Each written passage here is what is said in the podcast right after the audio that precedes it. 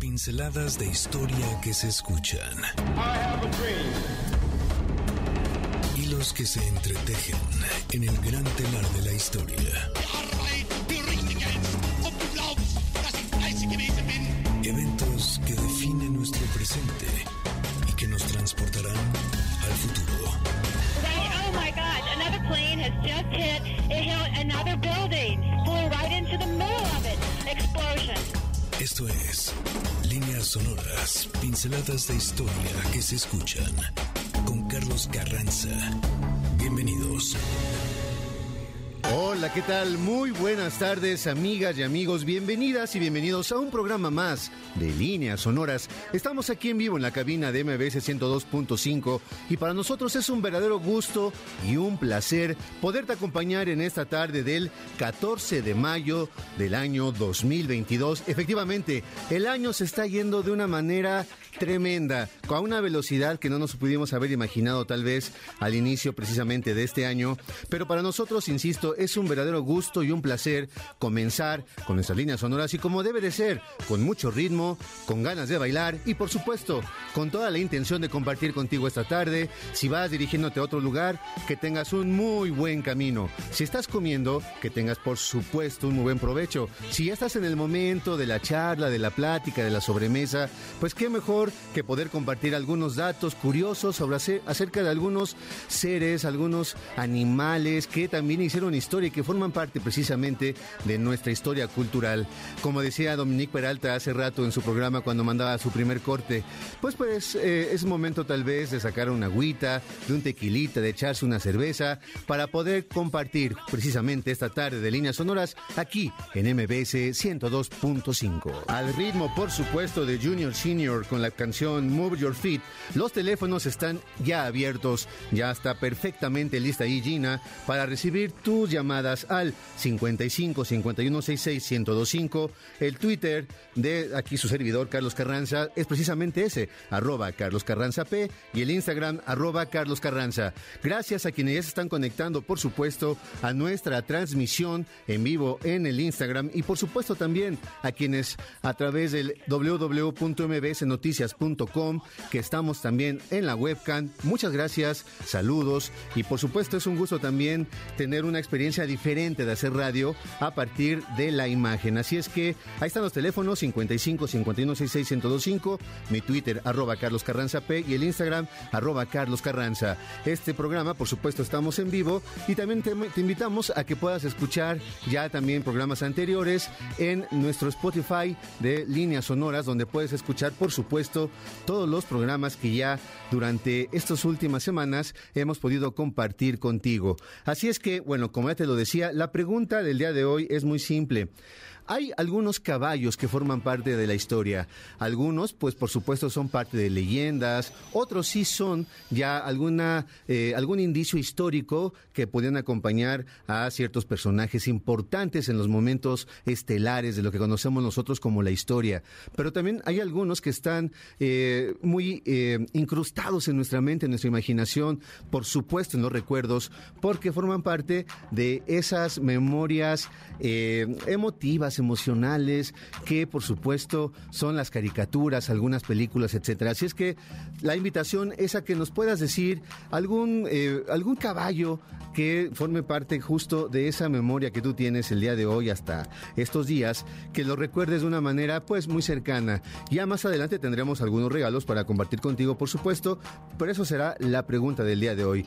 El nombre, por ejemplo, de un caballo que haya sido parte de la historia, que te haya llamado la atención, y hay muchísimos, porque además, ya como lo hemos planteado en algunos momentos, siempre nos enfocamos en los eh, personajes, ¿no? En grandes guerreros, en grandes generales, en mujeres que por supuesto también están comenzando ya a ser parte de este análisis cultural que tenemos acerca de nuestra propia historia, pero también están los animales y por supuesto los caballos fueron parte fundamental en el desarrollo histórico de nuestra civilización. Así es que el día de hoy ese será justamente nuestro tema.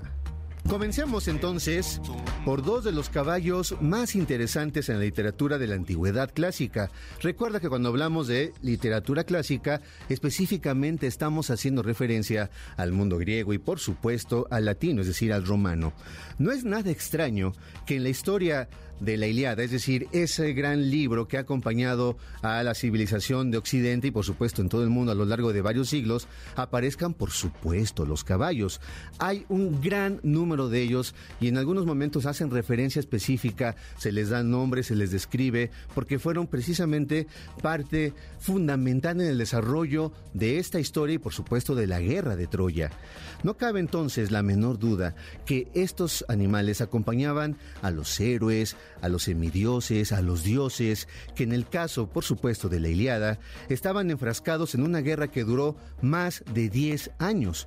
Claro, estamos hablando de un escenario extraordinario del cual se han contado muchísimas otras anécdotas, se han filmado películas, se han desprendido otras historias, otros libros, canciones, en fin, diferentes expresiones artísticas a partir de este extraordinario tema. Y claro, los caballos estaban ahí presentes. Aquiles, hay que recordar, es el protagonista de esta tremenda historia.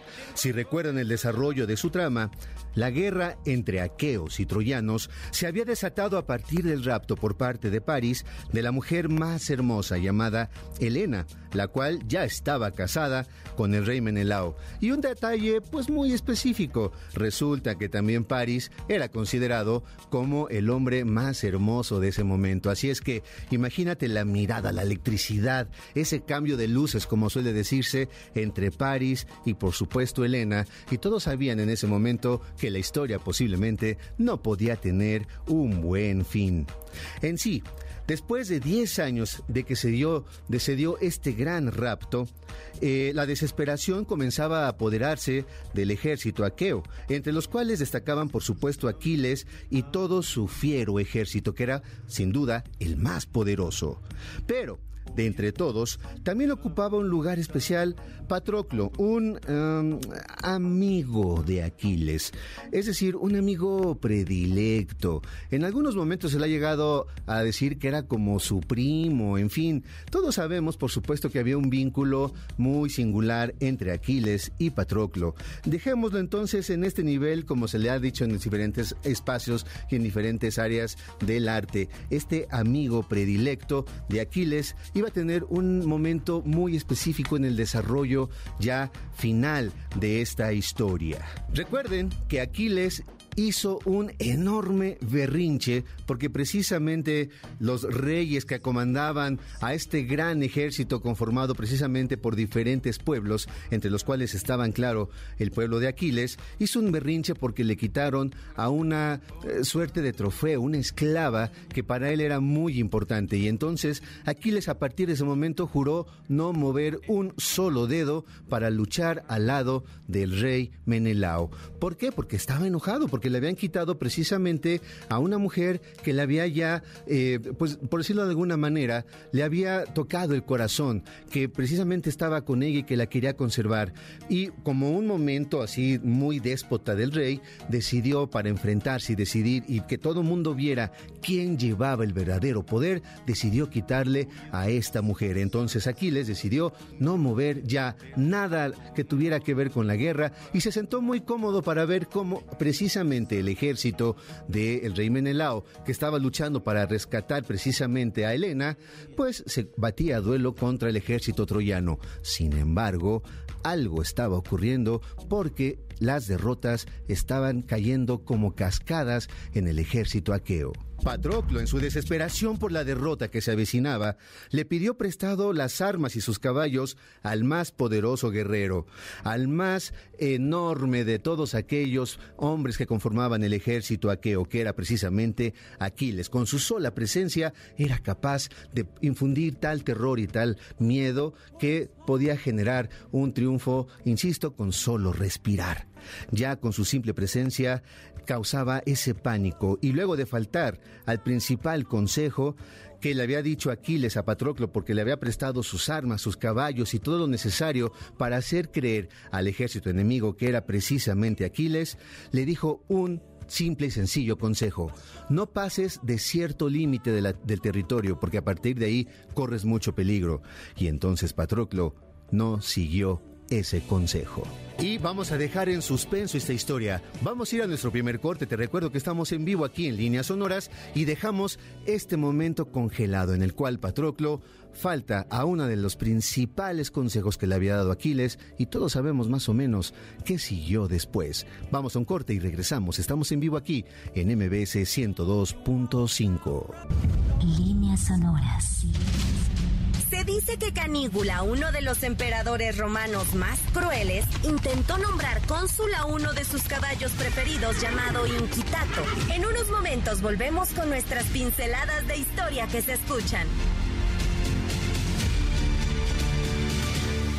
La historia es la ciencia de lo que nunca sucede dos veces. Paul Valery. President Kennedy has been assassinated. It's official now. The president is dead.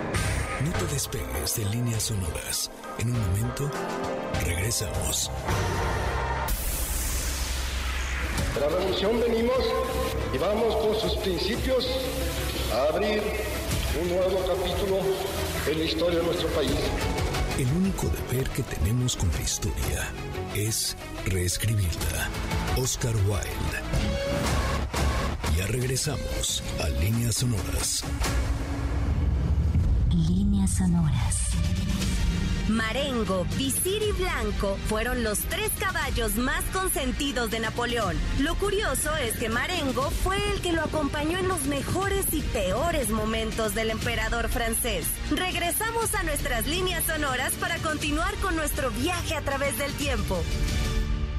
Teníamos que esperar a que llegara el corito porque por supuesto es una canción que obligadamente nos mueve el cuerpo, nos dan ganas de bailar y por supuesto de conectar ya con todo el ritmo posible que tenemos desde el primer bloque de nuestras líneas sonoras. Te recuerdo, estamos aquí en vivo en MBC 102.5 hablando de caballos, de caballos que hicieron historia, de caballos que por supuesto forman parte de diferentes leyendas, mitos y por supuesto películas, caricaturas, en fin. Nuestros teléfonos son 55 51 66 1025. Ahí está Gina ya para eh, lista para contestar tus llamadas y que por supuesto vamos a lanzar un primer regalo.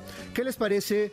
Vamos a dar tres libros. De una vez vamos a dar los tres libros para que puedan ya poner a trabajar a Gina y que, eh, y que pueda desquitar los tacos que va a recibir como premio al ratito. Así es que pongan por favor a trabajar en los teléfonos a Gina al 56 al 55 51 66 1025 y vamos a regalar tres libros: Caudillos culturales en la Revolución Mexicana, escrito por Enrique Krause y publicados por la editorial Tusquets. Así está la eh, oferta del día de hoy, los regalos que te puedes llevar y de manera específica puedes responder a una pregunta. No sé si recuerdan que en la caricatura de La Pantera Rosa aparecía un sheriff, que era un, ser chiquito, medio calvo, que siempre tenía una cara de muy mal humor y que tenía un caballo. Con que nos digan cómo se llamaba ese caballo, te puedes llevar uno de los tres ejemplares de caudillos culturales en la Revolución Mexicana de Enrique Krause y por lo pronto sigamos bailando con Nobody But Me de The Human Beings. Vamos a agradecer por supuesto a quienes se han conectado ya a nuestra transmisión, Adriana Vigorito, a Leti Osito, a Carlos, a Alex Tacumas, a Mafa, a Ismael Pérez Jiménez, que además siempre nos está saludando. Ismael, es un gusto saludarte, Ismael, a Luma Sol, y vamos a hacer una mención especial que nos están pidiendo que felicitemos a Alexa Madrona, que eh, se quedó en la UAM Xochimilco, así es que muchas felicidades Alexa, es un gran logro quedarte por supuesto en la UAM. Y además vamos a desearle mucha suerte a todos y todas aquellas personas, a los chicos y chicas que también el día de hoy están eh, eh, haciendo sus exámenes de admisión para poder ingresar a nuestra máxima casa de estudios, así es que también vamos a aprovechar para felicitar a los maestros, las maestras que el día de mañana tendrán pues la celebración más específico por cuestiones de calendario, por el Día del Maestro y la Maestra. Algunas escuelas ya celebraron el día de ayer, otras posiblemente celebrarán el lunes, pero si a ti que tienes el día de hoy eh, eh, todavía la oportunidad de compartir el salón de clases con un maestro, con una maestra, siempre decirle un buen detalle, no necesitas un regalo, con un simple detalle de una sonrisa, un gracias, un buenos días, a veces con eso es suficiente para transformar el día de quien precisamente ha estado acompañándote durante el ciclo escolar y que te ha dado quizá lo mejor que es eh, que te puede brindar un ser humano, que es la posibilidad de compartir el conocimiento y sobre todo también compartir un espacio en el cual se va construyendo algo más que el simple conocimiento y lo necesario para pasar un examen. También se va construyendo lo que el día de hoy llamamos nosotros cultura y por supuesto civilización, que es de lo más importante que podemos tener el día de hoy. Nos habíamos quedado así en suspenso, nos habíamos, por supuesto, ya eh, eh, quedado con la escena ahí en el aire en el cual se estaba ya gestando un enfrentamiento total, porque resulta que Patroclo, como te había dicho, no le hizo caso a Aquiles de no pasar cierto límite después de que con la pura imagen y haciendo creer que Patroclo era Aquiles porque le había prestado su carro, sus caballos y por supuesto sus armas, el ejército enemigo había creído que había regresado ese tremendo guerrero y se habían echado a correr. Y por supuesto el ejército aqueo detrás de ellos persiguiéndolos, pero Ahí fue cuando justamente Patroclo faltó a su consejo. Y entonces se vio ya como ensoberbecido y quiso ya definir la guerra en ese momento. Y por supuesto todos sabemos que quien se enfrentó de una manera definitiva a este joven Patroclo es ni más ni menos que el gran guerrero Héctor. Cuando todo mundo creía que Héctor y Aquiles estaban enfrentando, el mundo se quedó en silencio y a la expectativa. Sin embargo, cuando Héctor triunfó sobre quien pensaban era Aquiles y cuando le quitó la máscara y se dieron cuenta que era precisamente Patroclo, todo cambió de destino. Héctor sabía que su destino se estaba comenzando a cifrar. Y claro, la gente que alrededor estaba atestiguando la muerte de joven Patroclo entendió que Aquiles, a partir de ese momento, ya estaba echando las fichas de una manera distinta. Aquiles enloquece de dolor ante el cadáver de su amigo. Frustrado, Aquiles le reclama sus caballos el por qué no habían impedido esta muerte.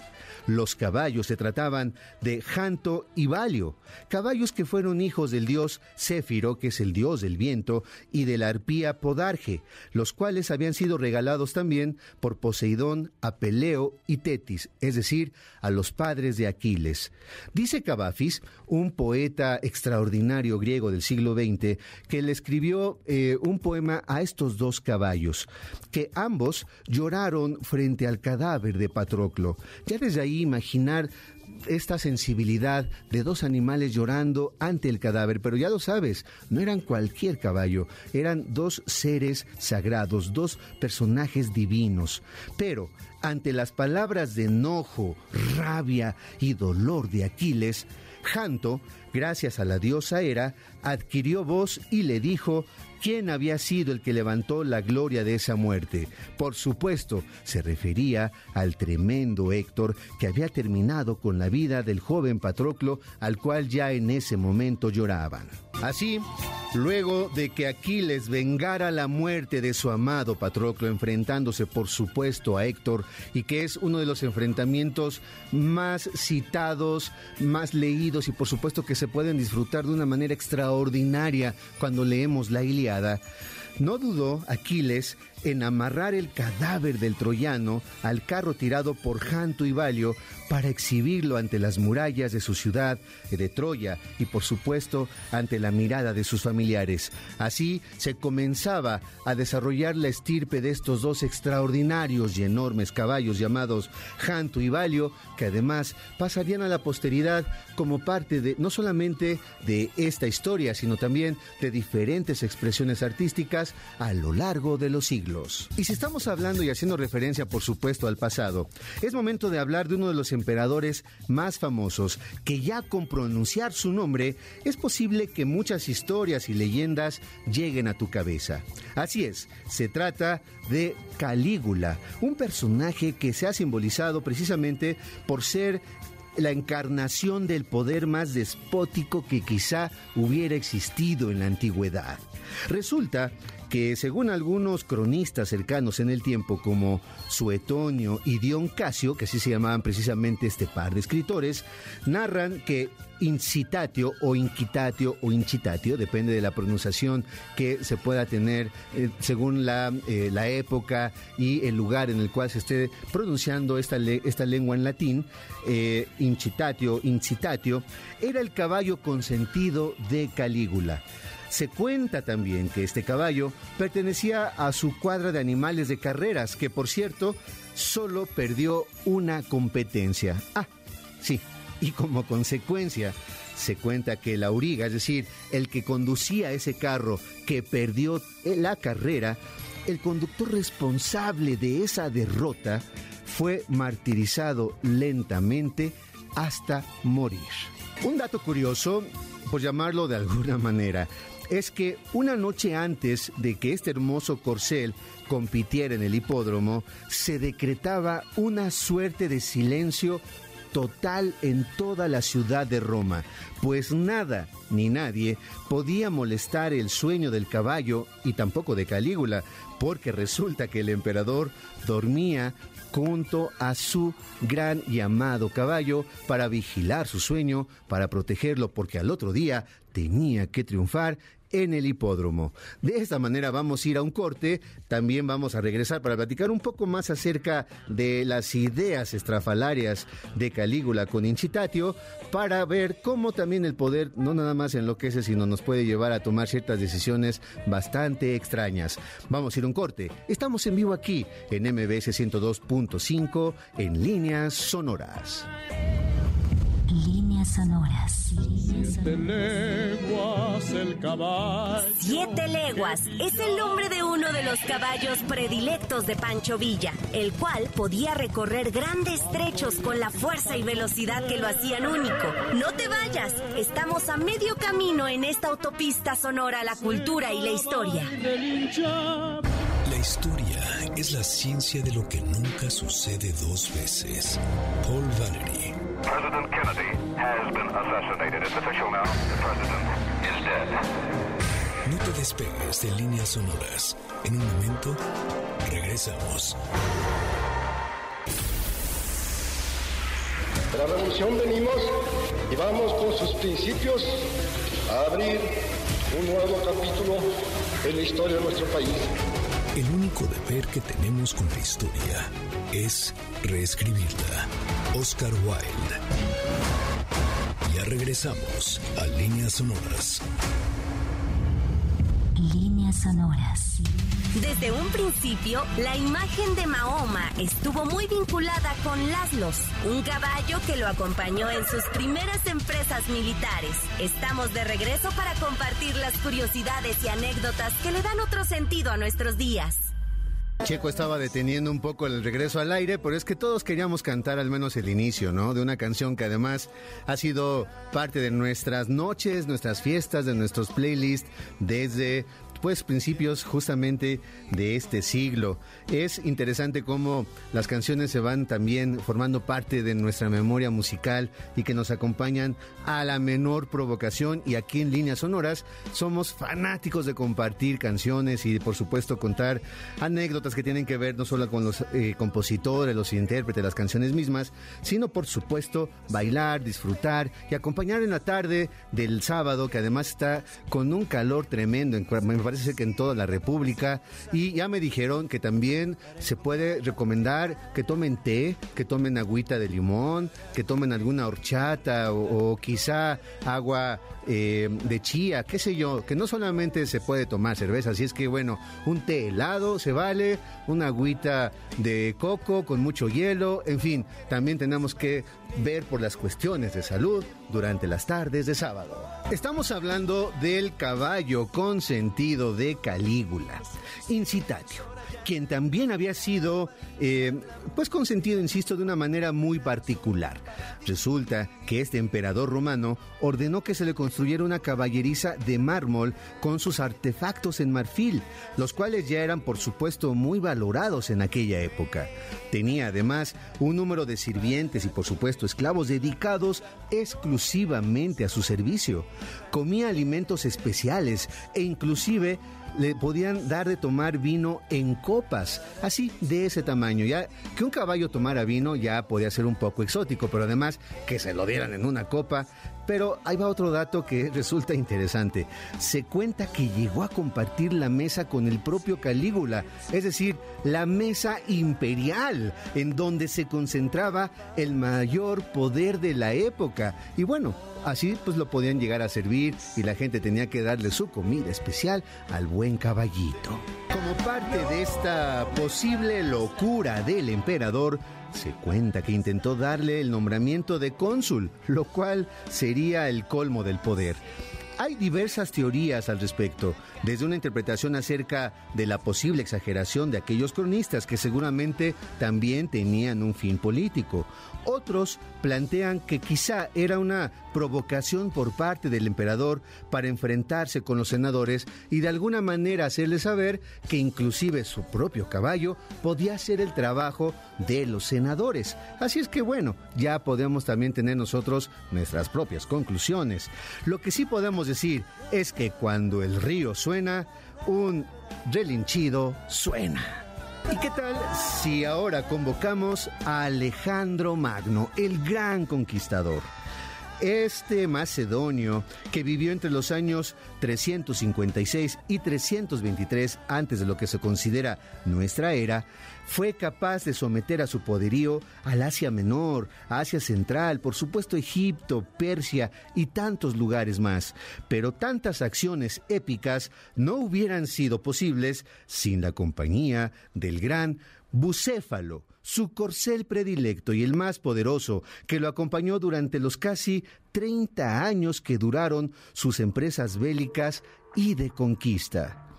Qué importante debió ser el gran bucéfalo, que algunas de las imágenes en las que aparece Alejandro también se retrata a su corcel.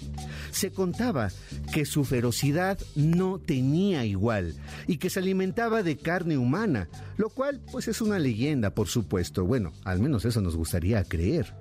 Hay dos versiones acerca de su origen. Filipo, el padre de Alejandro, lo mantenía en una jaula de oro y el oráculo de Delfos le había vaticinado que quien lo pudiera montar sería el gran emperador del mundo. Y por supuesto, quien llegó a serlo era su hijo joven, claro, el gran Alejandro, que sin saber del vaticinio se acercó al caballo y de una manera muy simple y sencilla logró montarlo y de esa manera se estaba prefigurando el emperador que fue precisamente Alejandro. Otra versión habla de que Bucéfalo que era un caballo negro con un ojo azul y una mancha blanca en la frente que tenía una cierta forma como de estrella, había sido traído desde Tesalia para regalarlo de manera específica al gran Alejandro.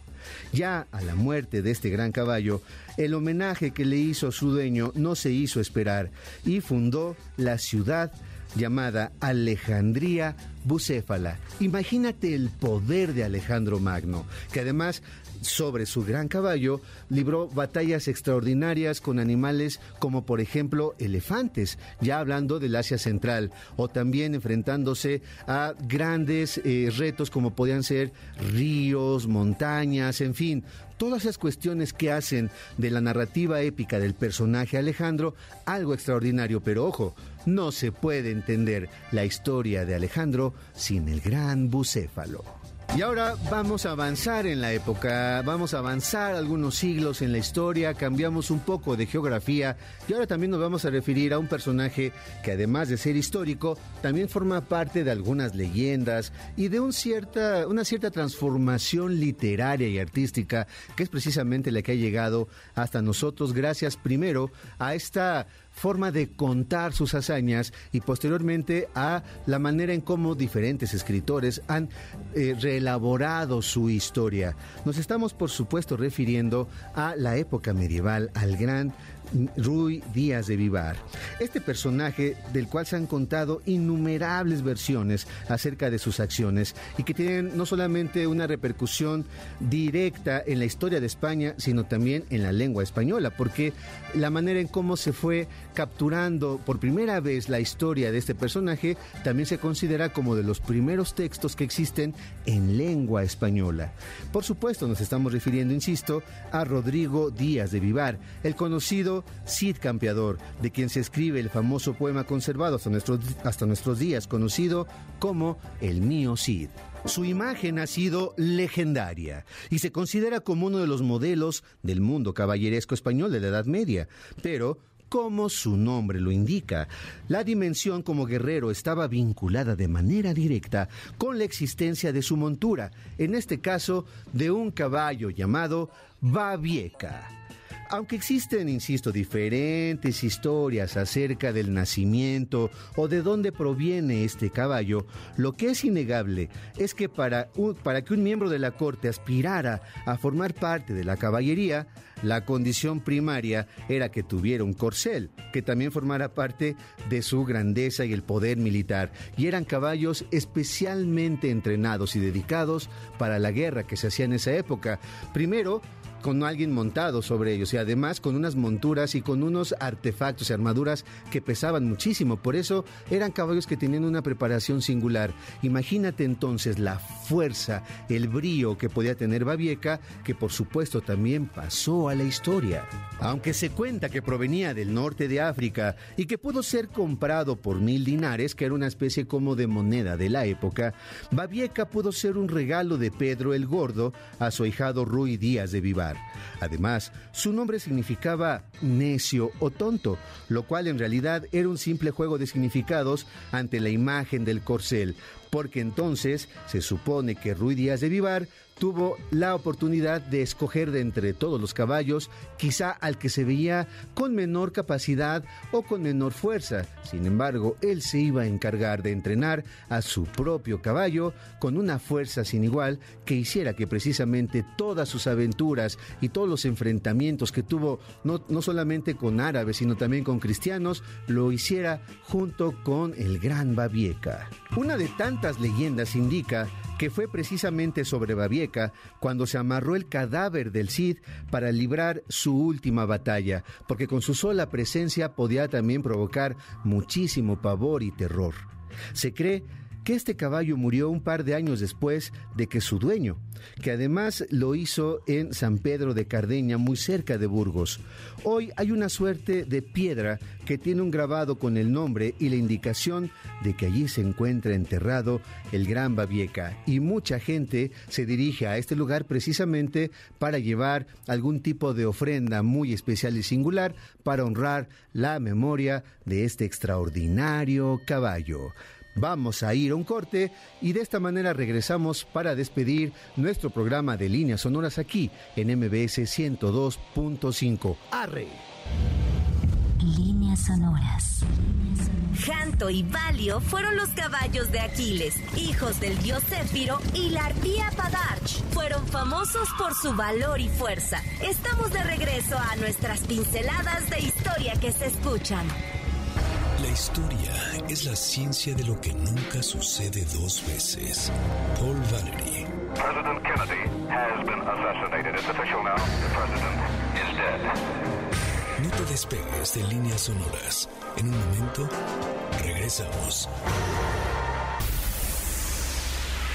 De la revolución venimos y vamos con sus principios a abrir un nuevo capítulo en la historia de nuestro país. El único deber que tenemos con la historia es reescribirla. Oscar Wilde. Ya regresamos a Líneas Sonoras. Líneas sonoras.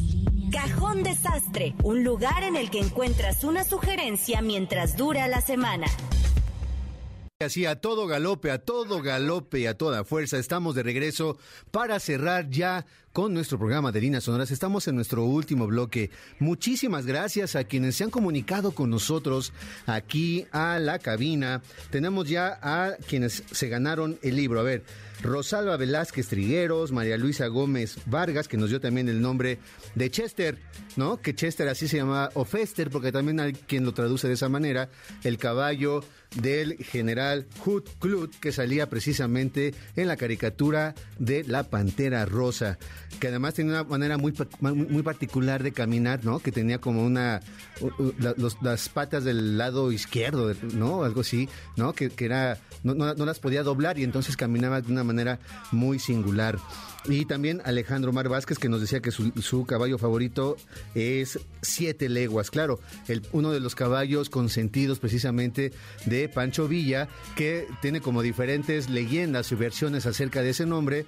Unos que tiene que ver precisamente con que le salvó la vida corriendo siete leguas eh, a Pancho Villa precisamente. Otros que era porque lo corría, esa, esa distancia la corría de una manera muy veloz. En fin, son diferentes las historias, pero ahí está también a la respuesta de Alejandro Mar Vázquez. Saludos también a quienes nos están eh, escribiendo a través del Instagram. Gracias a Leti, a Perecire, gracias por supuesto a Camila que también nos está viendo. Gracias a nos, quienes nos saludan también a través de la webcam y los que nos saludan en arroba Carlos P en el Twitter.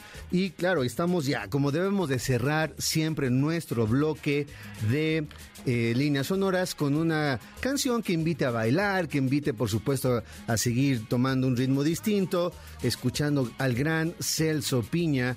Es un motivo como muy, eh, ¿cómo decir?, muy festivo de seguir platicando acerca de los caballos. Así es que vamos escuchando un poquito de Celso Piña para convocar a nuestros siguientes personajes. En el cajón desastre del día de hoy, que son las recomendaciones eh, culturales, literarias, artísticas de la semana, recuerda, el lunes es el día, más, mejor dicho, el día de mañana es el día que se considera la celebración más específica y especial para los maestros y las maestras. Así es que el día de hoy también les mandamos un enorme abrazo. El día de mañana eh, en mi tweet que es arroba Carlos Carranza P y en mi Instagram voy a hacer un par de dinámicas para regalar eh, tres libros que tienen que ver precisamente con la eh, vocación docente, pero desde una perspectiva, por supuesto, literaria y artística la recomendación y la sugerencia para la semana, dos lecturas que te puedan llevar justo a redimensionar el papel de las maestras y los maestros. Hay un cuento extraordinario que además puedes consultarlo en la red que se llama La lengua de las mariposas, escrita por Manuel Rivas, que en estos años también todo el mundo tiene la referencia porque se hizo la adaptación a una película española extraordinaria. Manuel Rivas es un extraordinario escritor gallego que escribe La lengua de las mariposas, en los cuales nos habla del personaje de un docente entrañable que hace un clic fantástico con sus alumnos y en especial con uno a partir justo del estudio de la lengua de las mariposas. Y también uno, un libro más serio, como más eh, enfocado desde la filosofía, pero también en, el, en la manera de cómo los docentes son capaces de transmitir su conocimiento con toda una intención muy emotiva. Es Lecciones de los Maestros, escrito por George Steiner y que está publicado por el Fondo de Cultura Económica. Así es que están las dos recomendaciones de la semana. Ojalá puedas acercarte tanto al libro de Steiner, que se puede conseguir muy fácilmente, como al cuento de La lengua de las mariposas, que te lo aseguro, vas a disfrutar durante toda la semana. Pongámonos quijotescos al ritmo de la cumbia. Claro, estamos hablando, por supuesto, de Don Quijote de la Mancha, quien también tenía un caballo. Don Quijote, el personaje creado por Miguel de Cervantes Saavedra, que también, al ser una imitación del mundo caballeresco medieval, por supuesto no podía faltar una propia montura.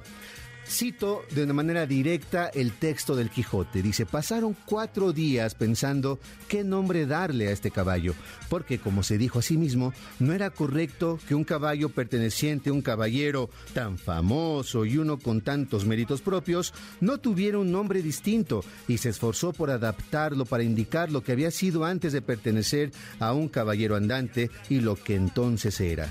Cuatro días se le pasaron en imaginar qué nombre le pondría Y así, después de muchos nombres que formó, borró y quitó, añadió, deshizo y tornó a ser en su memoria e imaginación, al fin le vino a llamar Rocinante, nombre a su parecer alto, sonoro y significativo de lo que había sido cuando fue Rocín, antes de lo que ahora era, que era antes y primero de todos los Rocines del mundo, nombre para su pensamiento elevado, sonoro y significativo de su condición antes de convertirse en lo que era, por supuesto, el mejor caballo del mundo. Claro, entonces el caballo del Gran Quijote era precisamente Rocinante. Es un caballo extraordinario. Ya diferentes artistas han encargado no solamente de dibujar la imagen precisamente de Quijote, de Sancho Panza, de su propio Rucio, porque tenía una suerte como de, borrico, un burrito, el propio Sancho Panza. Don eh, Quijote tenía entonces a, el extraordinario eh, Rocinante, que nos lo han pintado como un caballo flaco, desaliñado, como debilucho, pero que acompañaba las aventuras y las andanzas de este personaje que había enloquecido a partir de la lectura de los libros de caballerías y de diferente manera era partícipe de estas locuras. Por ejemplo, cuando se enfrenta el gran eh, Don Quijote a los gigantes imaginarios que en realidad eran los molinos de viento, pues el caballo no podía detenerse y entonces seguía las órdenes, las órdenes de su propio amo y junto con el amo se estrelló directamente con la pared de los molinos de viento. Así es que las grandes aventuras de Don Quijote no se pueden entender sin la presencia de este extraordinario caballo de la literatura. Ahora caminemos un poco por la extraordinaria Plaza Tolsá, un punto emblemático de nuestra ciudad en la que podemos encontrarnos la belleza, claro, de dos construcciones que albergan el Palacio de Minería y el Museo Nacional de Arte. Además de que en medio se puede apreciar la escultura que conocemos como el Caballito. Dedicada al rey Carlos IV, coronado en 1788, Ignacio Costera y Bernardo Bonavia le propusieron al virrey en turno, que se conocía como el conde de Revillagigedo, que se construyeran dos estatuas, precisamente para el padre, que era Carlos III, y para Carlos IV, ante lo cual se accedió. Sin embargo, la historia iba a modificarse en los siguientes años. Sería precisamente el virrey Miguel de la Grúa Talamanca, el marqués de Brasilforte, quien en 1794, a partir de un regaño que había recibido precisamente de Carlos IV, se quiso congraciar y mandó hacer precisamente la estatua que conocemos el día de hoy como el caballito y se lo encargó al gran Manuel Tolsá, que en ese momento era el director de escultura de la Academia de San Carlos. Enrique Salazar Ijar, un cronista de la época, dice lo siguiente. Tolsá continuó con el modelado de la escultura definitiva, teniendo como modelo el hermoso percherín poblano llamado tambor. El inmenso molde quedó todo listo para su vaciado en bronce, pero el metal para la fundición aún no estaba completo, por lo que Tolsá y su equipo debieron esperar tres años. Se dice que después de que ya se comenzó a hacer y se terminó esta escultura, que además estaba inspirada en el modelo llamado tambor, el gran caballo tambor, se tuvieron que meter ahí eh, diferentes personas para vaciar, ¿no? Para vaciar el contenido del caballo. Y por eso se le conoció también en cierta época como el caballito de Troya. Así es que están los datos interesantes para cuando vayas a pasear a la Plaza Tolsá y tengas pues esos datos con los cuales hacer más significativo tu propio paseo. De esta manera, amigas y amigos, estamos terminando con nuestro programa de líneas sonoras el día de hoy. Muchísimas gracias, por supuesto, a todas las personas que estuvieron acompañando y haciendo posible nuestro programa. Gracias a Checo Sound en la producción, gracias a Héctor Zavala, por supuesto, y al gran Víctor que estuvieron en la, en la operación, gracias a Gina y Arián que estuvieron en los teléfonos, pero sobre todo, muchísimas gracias a ti que tuviste la generosidad de permitirnos acompañarte durante esta tarde con todo el sabor y sobre las grandes cabalgaduras de esta tarde aquí en Líneas Sonoras. Por hoy, nuestro viaje ha terminado.